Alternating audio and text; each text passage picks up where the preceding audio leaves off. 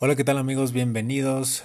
Por fin, por fin empezó otra vez la Fórmula 1 en esta temporada 2022 y es un gusto para mí estar de vuelta resumiendo esta primera carrera en el Gran Premio de Bahrein. Eh, simplemente muy contento de volver a estar aquí pudiéndoles llevar este resumen y eh, muy emocionado por todos los cambios técnicos que hubo, los cambios en la reglamentación, también en el presupuesto eh, el hecho de que hayan sido estas modificaciones con el objetivo de que haya más espectáculo en, la, en las carreras, que haya más pelea, que no haya tanta, eh, tanta diferencia entre los equipos, entre los pilotos. Y creo que se logró. Creo que en, este primera, en esta primera carrera vimos una bonita batalla por la primera posición entre Leclerc y Verstappen.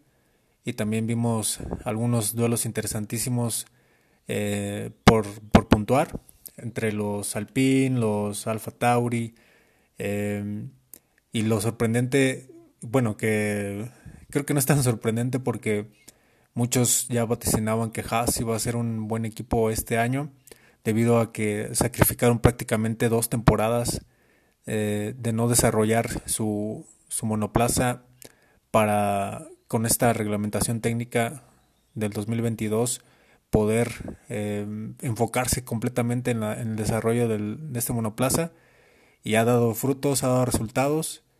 Y bueno, no sé ni por dónde empezar, tal vez eh, debía haber hecho un podcast resumiendo los test de pretemporada, pero al final de cuentas pues no se puede saber mucho con los test de pretemporada porque algunos equipos se guardan cosas, otros eh, pareciera que se las están guardando, pero en realidad sufren.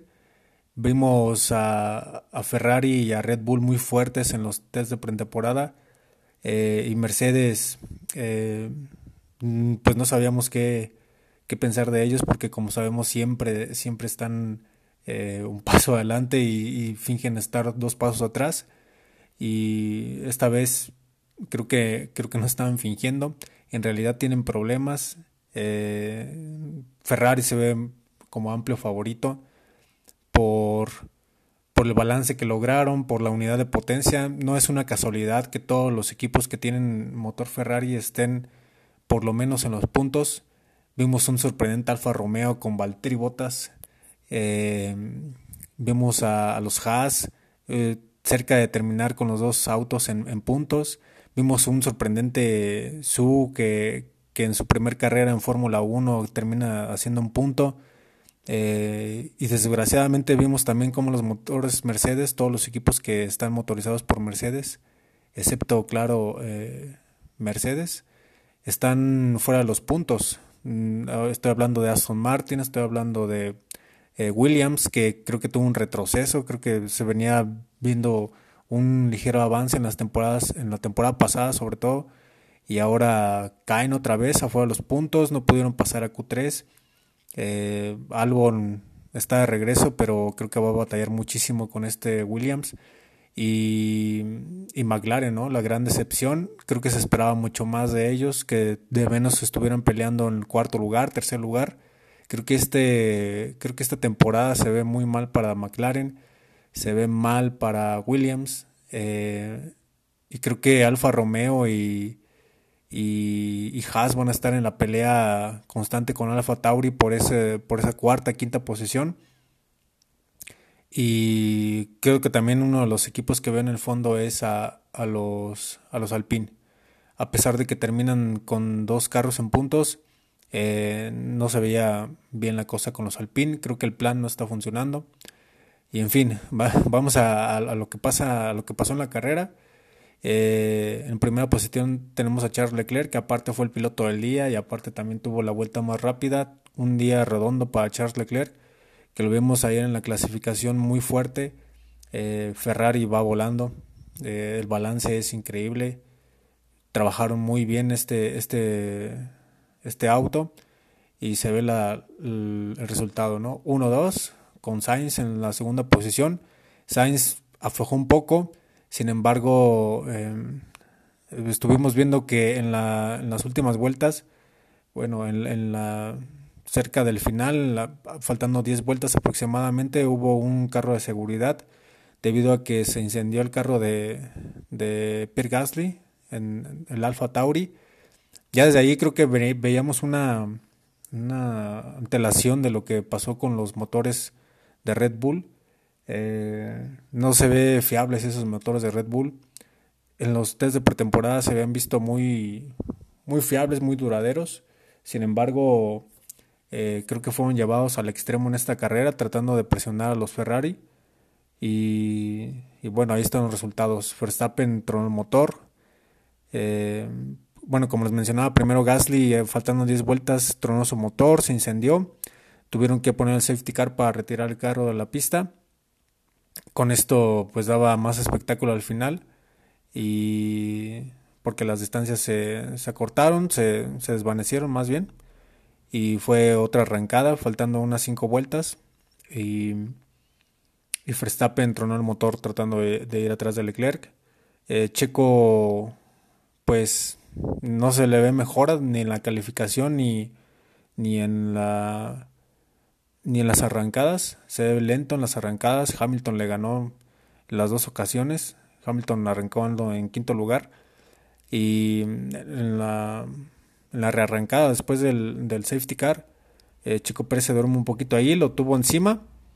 Y por estar defendiendo también tronó el motor.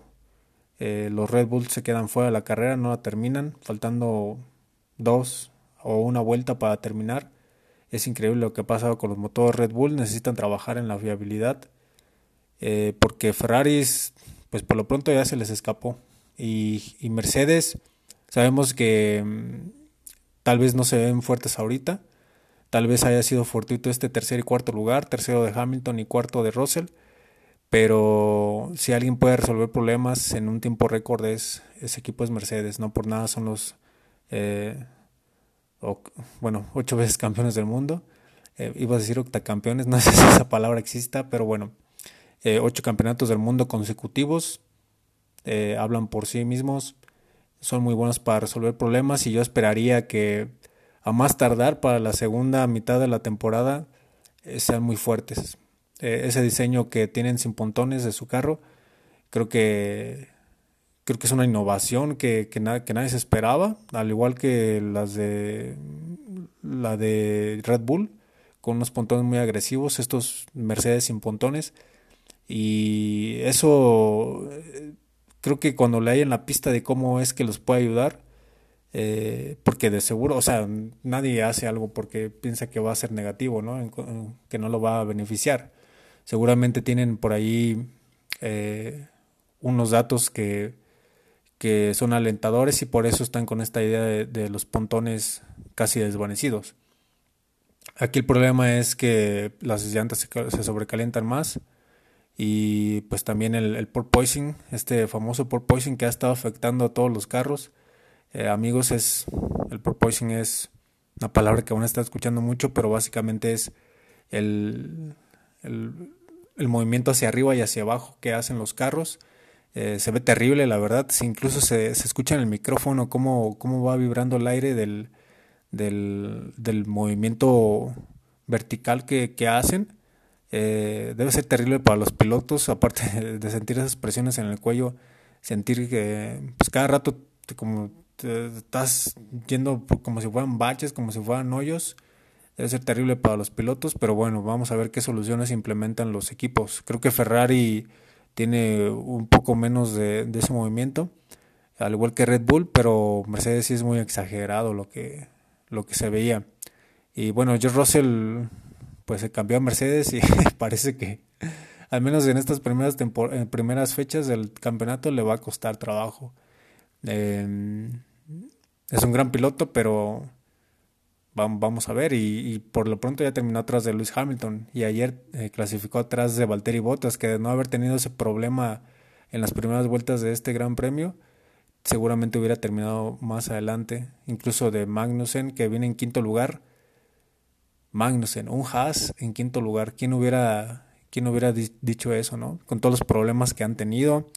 Eh, por ahí, eh, en mi opinión muy personal, es una injusticia lo que pasó con, con Mazepin. Em, porque si, si, este carro está tan desarrollado, seguramente fue por la inversión de, de la familia de Mazepin. Em, que, bueno, esos son temas muy escabrosos y no me voy a meter más. Solamente quiero decir que deportivamente no se me hizo justo las decisiones de, de la FIA, de Haas, de pues de las instancias eh, deportivas de la Fórmula 1, eh, la decisión de haber vetado a, a de haber cortado todas las relaciones que tuvieran con ellos. Uh, honestamente no sé cómo, cómo se ha manejado por contrato, no sé si hayan perdido toda la inversión que realizaron o, o también lo veo difícil de que se las hayan regresado, ¿verdad? Pero bueno, eh, hoy por hoy Kevin Magnussen está de vuelta y en gran forma, parece que no se hubiera ido y terminó en un quinto lugar. Hace mucho tiempo que no veíamos a, Haas en los primeros lugares y creo que es merecido también, ¿no? Por, el esfuerzo, por el sufrimiento que han tenido los últimos años. Han estado a punto de desaparecer, se aferran a la vida en, Fórmula 1 y, y, qué bueno que está en quinto lugar. Después Valtteri Bottas. Valtteri me respetos para Valtteri. Eh, un increíble, una increíble eh, clasificación el día de ayer. Alfa Romeo venía con muchos problemas en los tests, test de, pretemporada, tenían problemas de fiabilidad, tenían problemas mecánicos y ayer sorprendieron terminando Botas creo que en la misma posición en la que terminó en la carrera. Eh, así también clasificó una gran carrera de Botas que tuvo problemas mecánicos al principio pero poco a poco se fueron solucionando, se fue soltando en el carro y remontó a la posición 14 a la, a la 6. Bien por Barteri. Eh, escuchaba a Fieter Pitipade decir que hubiera sido muy incómodo que, que Valtteri hubiera terminado adelante de Lewis Hamilton. Eh, también el humor en redes sociales. Eh, imagínense Hamilton pidiendo que lo deje pasar Valtteri, pero esta vez no puede. Em, muy bien Alfa Romeo terminando con los dos pilotos en puntos. Ya llegaremos a la posición número 10. Ahora vamos a la posición número 7 con Esteban Ocon, que me parece que fue más que nada fortuito por esos últimos acontecimientos que pasaron con los con la bandera amarilla, con el safety car. Eh, Yuki Tsunoda, que pues fue el único motor eh, Red Bull que, terminó la carrera. Eh, muy bien, eh, creo que ha ido mejorando un poco esos ímpetus, esas esas ganas rebeldes que, que tiene Yuki Tsunoda. Eh, después también tenemos en noveno a Fernando Alonso, que como también le sufrió toda la carrera y creo que, creo que el plano funciona. Van a tener que hacer algo urgente en Alpine. También han cambiado muchísimas veces de, de directivos. Entonces creo que deben de mejorar la estructura y deben seguramente también mejorará mejorará su carro, su organización. Eh, por lo pronto están muy lejos de lo que se esperaba. Se esperaba que estuvieran compitiendo fuerte con, con McLaren y con, con eh, pues con los Mercedes, con Red Bull, o sea que estuvieran en puestos más altos. Y me parece que, que penosamente van a, van a terminar peleando con McLaren, pero en el fondo de la tabla también, porque McLaren no, no tiene nada. Se ve de plano sin ideas, se ve cansado a Daniel Richardo, que desgraciadamente tuvo COVID hace poco, no tuvo tiempo de subirse a los, al carro durante los test de pretemporada y desgraciadamente se notó en la carrera, se le ve amarillo, se le ve pálido, se le ve fuera de sí, no con la sonrisa que nos tiene acostumbrados. Ojalá se recupere físicamente pronto Daniel Richardo y también que puedan mejorar en McLaren, porque también Norris, eh, un enderramiento yo creo que se saca una buena vuelta, de todos modos aún así el carro no da para más. Es, es triste lo que está pasando con los motores Mercedes y con, y con McLaren en, en, este caso y también con Alpine, que les digo, fortuitamente terminan en séptimo y noveno. Yo la verdad no les veo mucho futuro en esta temporada. Eh, después tenemos a Zoom, eh, piloto debutante, eh, debuta con un puntito, muy bien por él eh, aplicando unos rebases ahí de primera categoría. Eh, esto fue lo que más me gustó de esta carrera, que, que sí más pelea eh, llanta a llanta entre los monoplazas. Hubo momentos en que fue espectacular la pelea entre Leclerc y Verstappen. En la zona de DRS se adelantaba uno y en la siguiente zona de DRS se adelantaba al otro. Increíble las peleas. Ha funcionado muy bien este cambio de este cambio técnico. El desarrollo de los motores Ferrari muy bueno. Eh, a Mercedes creo que, creo que le afectó bastante el, hecho de haber tenido que competir hasta desarrollar el motor hasta altas eh, etapas de la temporada pasada y, se nota, ¿no? También Red Bull creo que hicieron un trabajo muy bueno, pero tienen que haber la fiabilidad porque porque no no es no está bien que, que tres de los cuatro carros que tienen el mismo motor hayan tronado. Eh, después, ya en el onceavo lugar, tenemos a Mick Schumacher, eh, que estuvo a punto de terminar los puntos, muy bien por Mick. Luego tenemos a Stroll, eh, que pues desgraciadamente a Aston Martin tampoco le veo muchas esperanzas esta temporada. Luego tenemos a Alexander Albon, que como ya comentaba, pues hizo todo lo que pudo en ese Williams, pero, pero está, está lejos de, de poder alcanzar los puntos. Me sorprendería si alguna vez se meten a Q3. Eh, Daniel Richardo, también ya comentaba, no se ve bien físicamente y, el carro se ve mucho peor, igual que Lando Norris. No es normal que estos dos eh, pilotos tan talentosos estén en lugar número 14 y 15. El carro es un desastre. Eh, luego tenemos a Latifi, que para no variar, pues fue, le ganó su compañero, tanto en la clasificación como el día de hoy en la carrera. Eh, y tenemos a Nico Hulkenberg que reemplazó a Sebastian Vettel en ese Aston Martin. Sebastian Vettel también con un diagnóstico de, de COVID-19. Esperemos que se recupere pronto y bien por Nico Hulkenberg, ¿no? Que me parece que pues debería estar ahí en lugar de, de alguno que otro piloto ya como, como titular, ¿no? Y no como piloto de reserva. Y pues los DNF tenemos a Sergio Pérez, a Max Verstappen y a Pierre Gasly, los tres motores Red Bull que no terminaron esta, esta carrera. Entonces así amigos, una gran carrera, un gran triunfo de Leclerc, un gran triunfo de Sainz, todos los tifosi deben estar muy contentos. Ferrari está de vuelta, Ferrari va a pelear por, por la primera posición no sé si les alcance, la verdad, porque es, un, es una temporada larga y, seguramente Mercedes va a trabajar muy duro y también Red Bull, ¿no? Por, por tener esa fiabilidad y más ahora que ellos tienen todo, todo el control sobre su motor, em, va, a ser, va a ser una batalla de ingeniería muy bonita, que es precisamente lo que también me gusta mucho de la Fórmula 1, en lo particular, amigos, el, la ingeniería, eh, cómo la creatividad está, está a la orden del día y, tienen el dinero para llevar a cabo sus ideas, es increíble, ¿no? Ya hablaba del diseño de Mercedes sin pontones, hablaba del diseño de Adrian Newey en Red Bull con, esos pontones muy agresivos, con unas caídas eh, increíbles, los Ferrari también con unos pontones muy amplios y con, con canaletas incluso se ven espectaculares, se ven preciosos todos los carros, eh, las llantas, más, más gruesas que las del año pasado, con tapacubos. También lo hace más pesado. El, el, sistema de DRS, bueno, cambió un poco el alerón trasero, por eso también se ve un poco diferente. Es totalmente, son totalmente carros diferentes y cada, cada ingeniería, eh, cada equipo de ingenieros de los equipos es eh, la creatividad que tienen para cada uno sacar sus ideas. Eh, eh, me, impresiona, ¿no? Todo el trabajo junto, en conjunto también con los pilotos. Eh, es un trabajo increíble de todas estas personas y por eso me parece un, gran espectáculo, un gran deporte. Y, esta vez va a estar más parejo, por lo menos ya tenemos a tres, a tres equipos que van a estar peleando seguramente eh, por los primeros lugares en todas las carreras, que va a ser Ferrari, Mercedes y Red Bull. Bueno, son los mismos de siempre pero pero inclusive puede haber muchas sorpresas, ¿eh? porque también se vieron muy bien los, sobre todo los Alfa Romeo y los Haas, eh, se vieron eh, excelente, me parece que van a ser de los mejores del resto.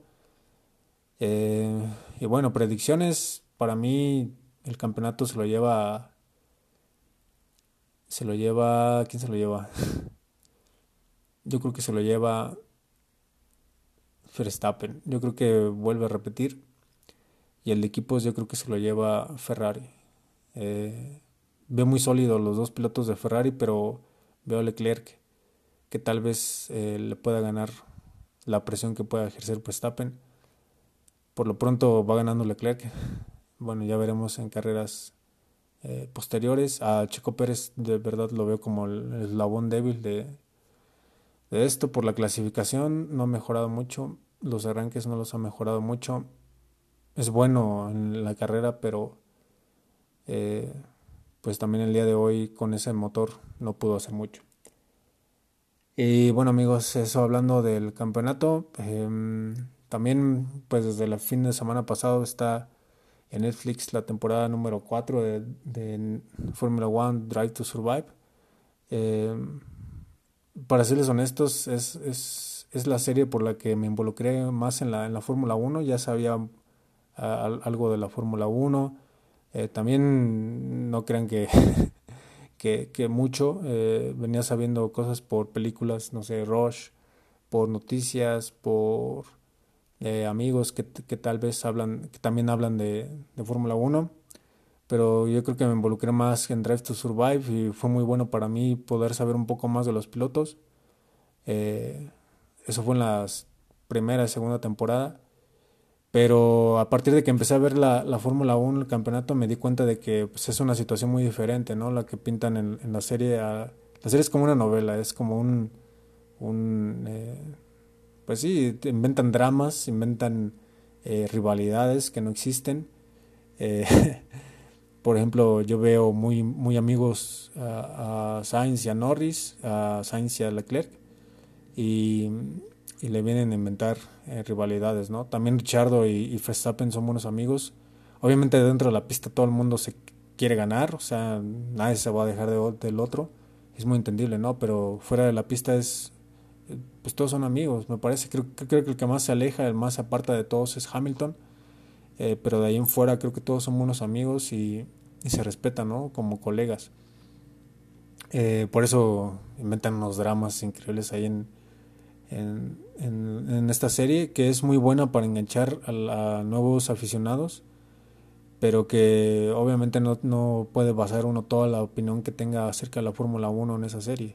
Tiene que ver las carreras, tiene que, también que seguir el, canal de la Fórmula 1, donde eh, pues se, sabe un poco más de, de, los pilotos, se sabe un poco más de, de los eh, jefes de escudería porque también los jefes de escudería les encanta las cámaras, les, les encanta el espectáculo, el show. Eh, no se diga a Toto Wolf y a, y a Christian Horner.